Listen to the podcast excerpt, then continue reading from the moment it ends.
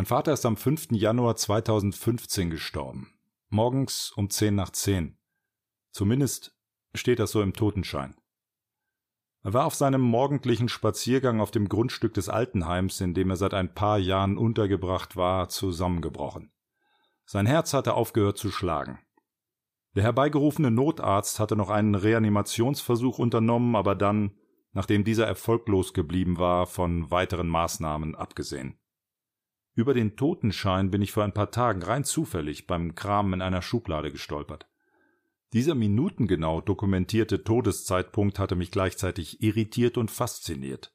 Zehn nach zehn.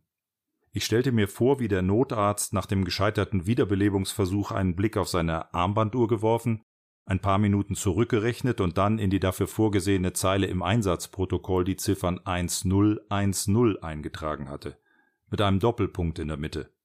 Das hat dann wie ein Unentschieden ausgesehen. Oder wie ein sehr einfaches im Binärcode programmiertes Programm. 1, 0. An, aus. Einfacher lässt sich die Sache mit dem Leben und dem Tod eigentlich nicht zusammenfassen. 1, 0. Und am Ende steht dann halt die Null.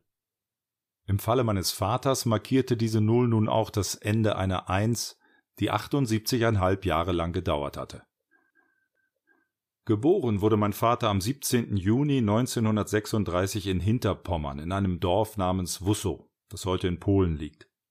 Dieses pommersche Dorf Wussow war das Paradies, aus dem mein Vater im Frühjahr 1945 mit knapp neun Jahren von der Roten Armee vertrieben worden war. Und zu seinem 50. Geburtstag hat er sich selbst beschenkt und den Namen dieses seines Ursprungsortes halb aus Jux und Tollerei, halb aus tiefer Verbundenheit ganz offiziell an seinen Familiennamen drangehängt. Das Standesamt Gütersloh hatte sich natürlich zunächst geweigert, diese Namensänderung durchzuführen, aber mein Vater hat sein Vorhaben durch vorübergehenden Wohnsitzwechsel in eine Gemeinde, deren Stadtdirektor er kannte, dann doch noch realisiert. Typisch mein Vater. Beruflich war er wohl das, was man erfolgreich nennt. Ende der 70er hatte er als Steuerberater und Wirtschaftsprüfer eine Beratungsfirma gegründet und ein paar Jahre später hatte diese Firma 80 Angestellte. Der Erfolg ermöglichte es meinen Eltern, sich ein Häuschen auf Mallorca zu leisten und solche Sachen.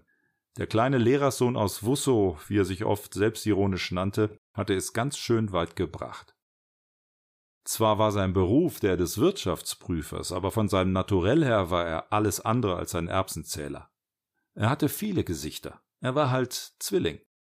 Und er konnte, wenn die Umstände es erforderten, zum Beispiel auch zu so einer Art Stage Animal werden. Also zu einer Rampensau, aber das Wort Rampensau finde ich furchtbar. Außerdem steckt im Stage Animal das Animalische und das trifft es ganz gut.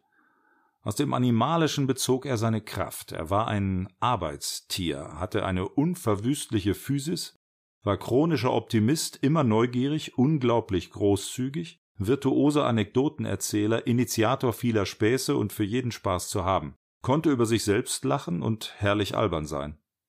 Ja, natürlich, es war nicht alles Sonnenschein. Mein Vater konnte zum Beispiel ziemlich jähzornig werden. Dann knallte er die Türen, dass es nur so schepperte.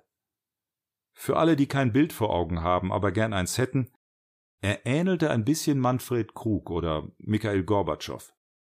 Die erwähnte Vertreibung aus seiner pommerschen Heimat war die Wunde in seiner Seele, die niemals heilte. Sie war der Bruch in seinem Leben, der nie zusammengewachsen ist. Aber ich glaube, dass der daraus resultierende Schmerz mitverantwortlich für die enorme Produktivität meines Vaters war. Vielleicht war dieser Schmerz so etwas wie der Stachel, der ihn immer wieder angetrieben hat. Da das auf Dauer keiner aushält, betäubte mein Vater diesen Schmerz mit Alkohol. Den Alkohol liebte er. So wie man eben manchmal etwas umso heftiger liebt, je mehr es einem schadet. Er konnte den Alkohol auch genießen, sicher, aber er war hundsmiserabel darin, ihn richtig zu dosieren. Eigentlich hieß mein Vater Hermann, aber er wurde von allen nur Charlie genannt.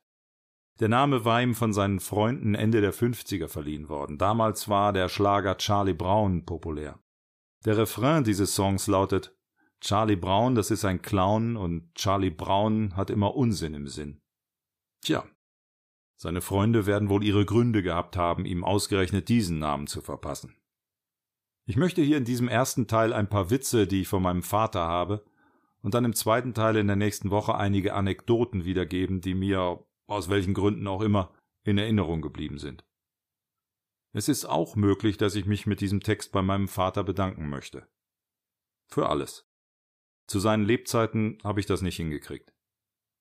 Und nicht zuletzt spreche ich das hier ein, um zu verhindern, dass diese Witze und Anekdoten dem Vergessen anheimfallen. Naja, versuchen kann man's ja. Ich beginne mit Witzen, die mir mein Vater gefühlt bereits ergänzend zur Muttermilch eingeflößt hat, will sagen, ziemlich früh. Der erste geht so. Die Ostfriesen legen ja regelmäßig einen Mustag ein. Da gibt es ausschließlich Mus. Und zwar morgens Apfelmus, mittags Pflaumenmus und abends Orgasmus.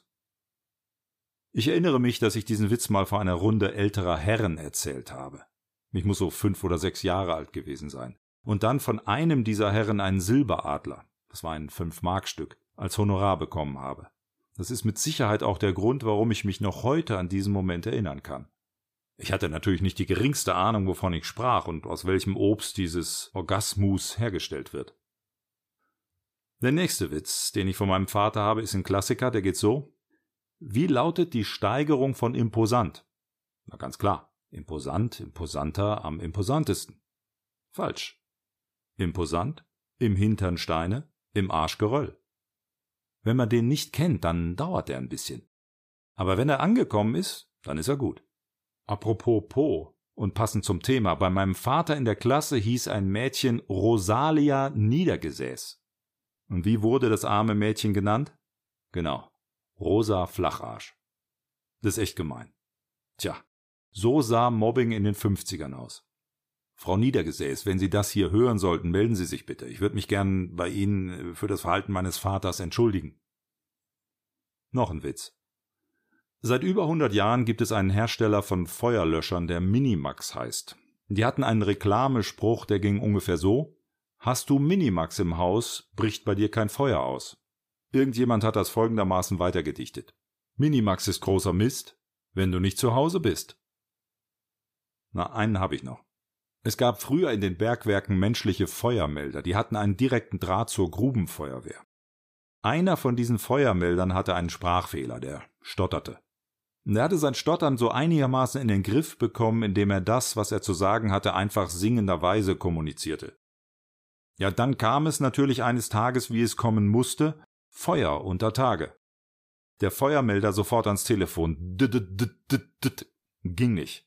Also hat er gesungen. Das Bergwerk brennt, das Bergwerk brennt, die Sohle steht in Flammen. Am anderen Ende der Leitung der Mann von der Grubenfeuerwehr. Fideralala, fideralala, fideralala.